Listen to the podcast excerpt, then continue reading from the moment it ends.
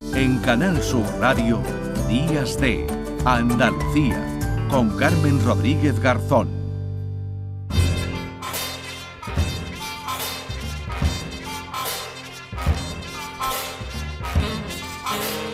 Continuamos en Días de Andalucía, momento en el que damos la bienvenida a Paco Reyero. Hola Paco, ¿qué tal? Muy buenos días. ¿Qué tal, Carmen? ¿Qué tal?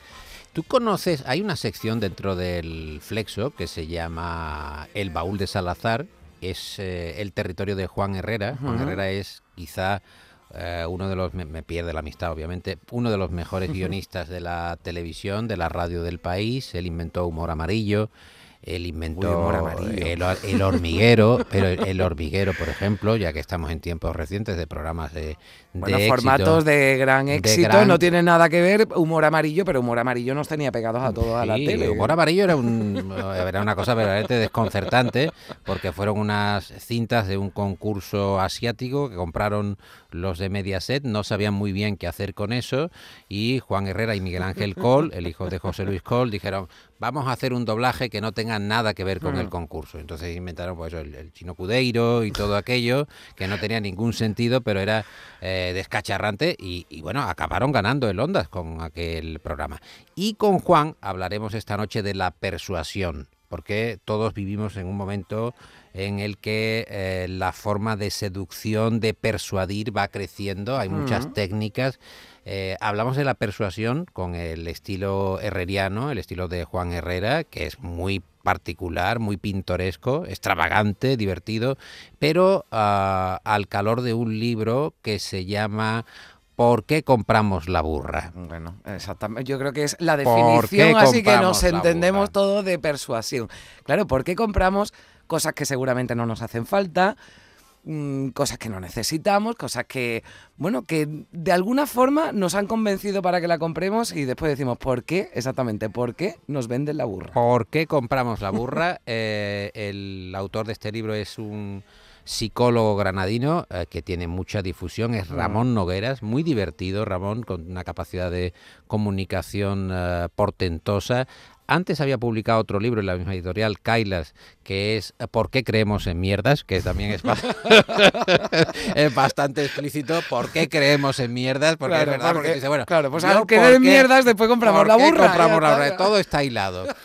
Y eh, la persuasión, que tiene distintas técnicas, eh, cuenta Nogueras que cuando él eh, hacía algunos experimentos, estaba en fiestas de uh -huh. colegio o universitarias, entonces le decía a un compañero, yo sé leer las líneas de la mano, déjame por favor tu palma. Sí. Y empezaba a decir, mira, noto que eres un tipo resistente porque el pulgar está duro, sin embargo, además de resistente, eres flexible porque el índice se puede... Y, y la gente tragaba, la gente bueno, claro, si era lo, capaz si lo de, vendes de, bien, de, te lo crees. Era capaz de creerse cualquier cosa siempre que entrara dentro de lo que tú efectivamente puedes confirmar. Por ejemplo, a la hora de comprar un coche, uh -huh. cuando tratamos de justificar por qué nos vamos a comprar un coche rutilante, una marca que está fuera incluso del alcance de nuestras posibilidades, nos endeudamos y vamos a justificar ¿Por qué hemos comprado el coche? No, hemos comprado el coche porque, claro, tú sabes, necesitamos para la familia este tipo de... ¿Verdad?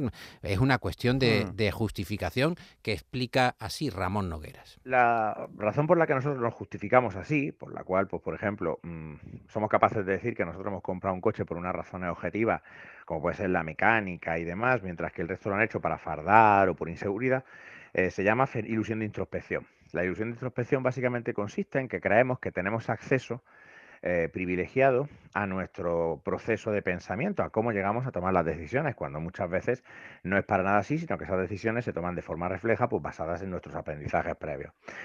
Entonces nosotros podemos generar una historia en la que por supuesto quedamos bien, pero cuando hacemos esta misma atribución a las otras personas, como no podemos acceder a esos procesos mentales que nosotros imaginamos en nuestro caso, lo que hacemos es asumir diferente, automáticamente unos motivos diferentes, porque además pensamos que somos únicos. A esto se le llama error fundamental de atribución, también involucrado en la ilusión de introspección, que es el hecho de que solemos eh, pensar que los demás hacen las cosas por razones completamente diferentes de las nuestras y viceversa, de forma que en general tendemos a salvaguardar nuestra propia autoimagen. Claro, y, además los otros lo hacen por razones eh, tontas, ¿no? Digamos, pero nosotros somos los más listos. Exhibicionismo, al tratar de mm, fardar dentro, de, eh, símbolo de estatus, obviamente. Claro, yo me compro tal coche porque entiendo de mecánica. Claro, y porque sé que el coche es el adecuado. Sin embargo, eh, como explica Nogueras, todos somos auto, autoindulgentes con nuestras decisiones. nos, nos concedemos el perdón y además justificamos perfectamente cualquier capricho. No, es que el capricho es necesario. Bueno, no tiene por qué serlo. Igual que está este efecto del que habla Nogueras, está la persuasión, que es ir ya persuadido de antemano. Por ejemplo, eh, la utilización del adorno físico, del complemento, de la estética, de la belleza, de la música, cómo te envuelven para eh, entrar a comprar cualquier tipo de artilugio, de instrumento, de producto que necesites. Como por ejemplo se hace el efecto contraste eh, cuando tú ves a una persona con unas determinadas características y viene otra y tiene otras diferentes, eso inmediatamente hace que la compares. Este tipo de técnica de contraste contraste se utiliza, por ejemplo, también en el proceso de compra-venta.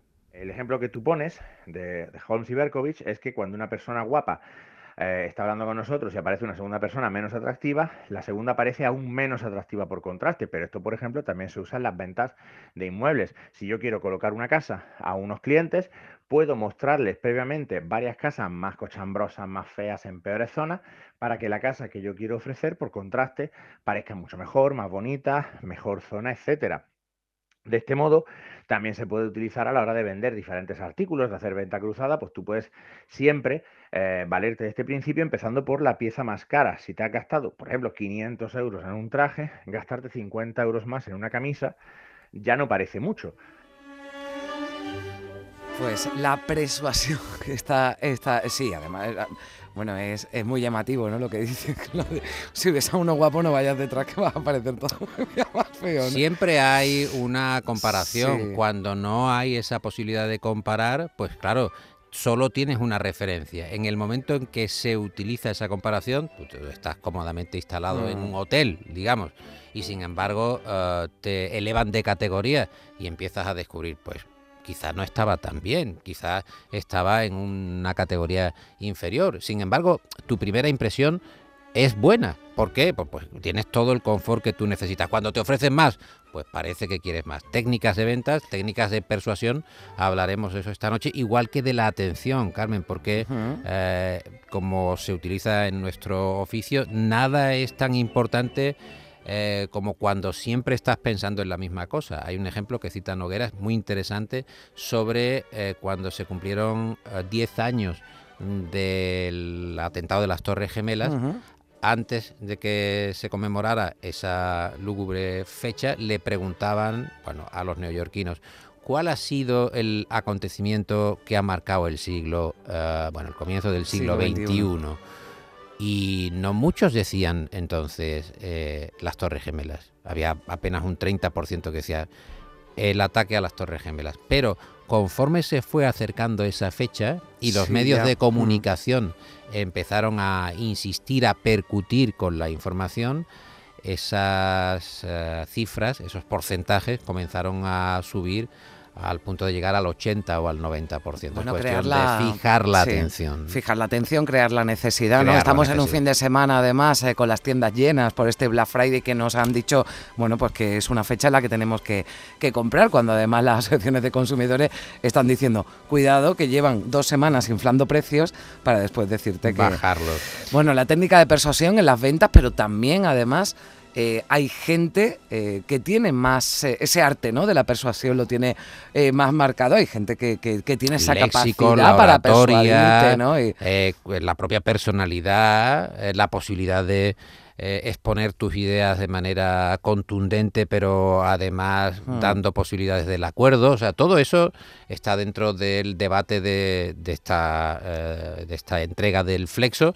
Eh, con Juan Herrera, que recomiendo que se le escuche en cualquier momento. Ah, Pedro Luis Moreno, nuestro ah, compañero técnico, es un gran admirador de Juan Herrera, lo sigue, vamos, de hecho, eh, se, se reitera sus enseñanzas como una especie de evangelio. Bueno, es que aprendemos. y, propone, y propone temas también. Claro que sí. Bueno, eh, de domingo a lunes, ya el lunes a la una de la madrugada, el flexo. Eh, Paco, como siempre, un, placer y espero que nuestros eh, oyentes hayan, quedado debidamente persuadidos para escuchar. si hubiéramos fallado en esto sería lamentable. hablando de la persuasión y no persuadimos a nadie. Gracias, Paco. Adiós. Un abrazo.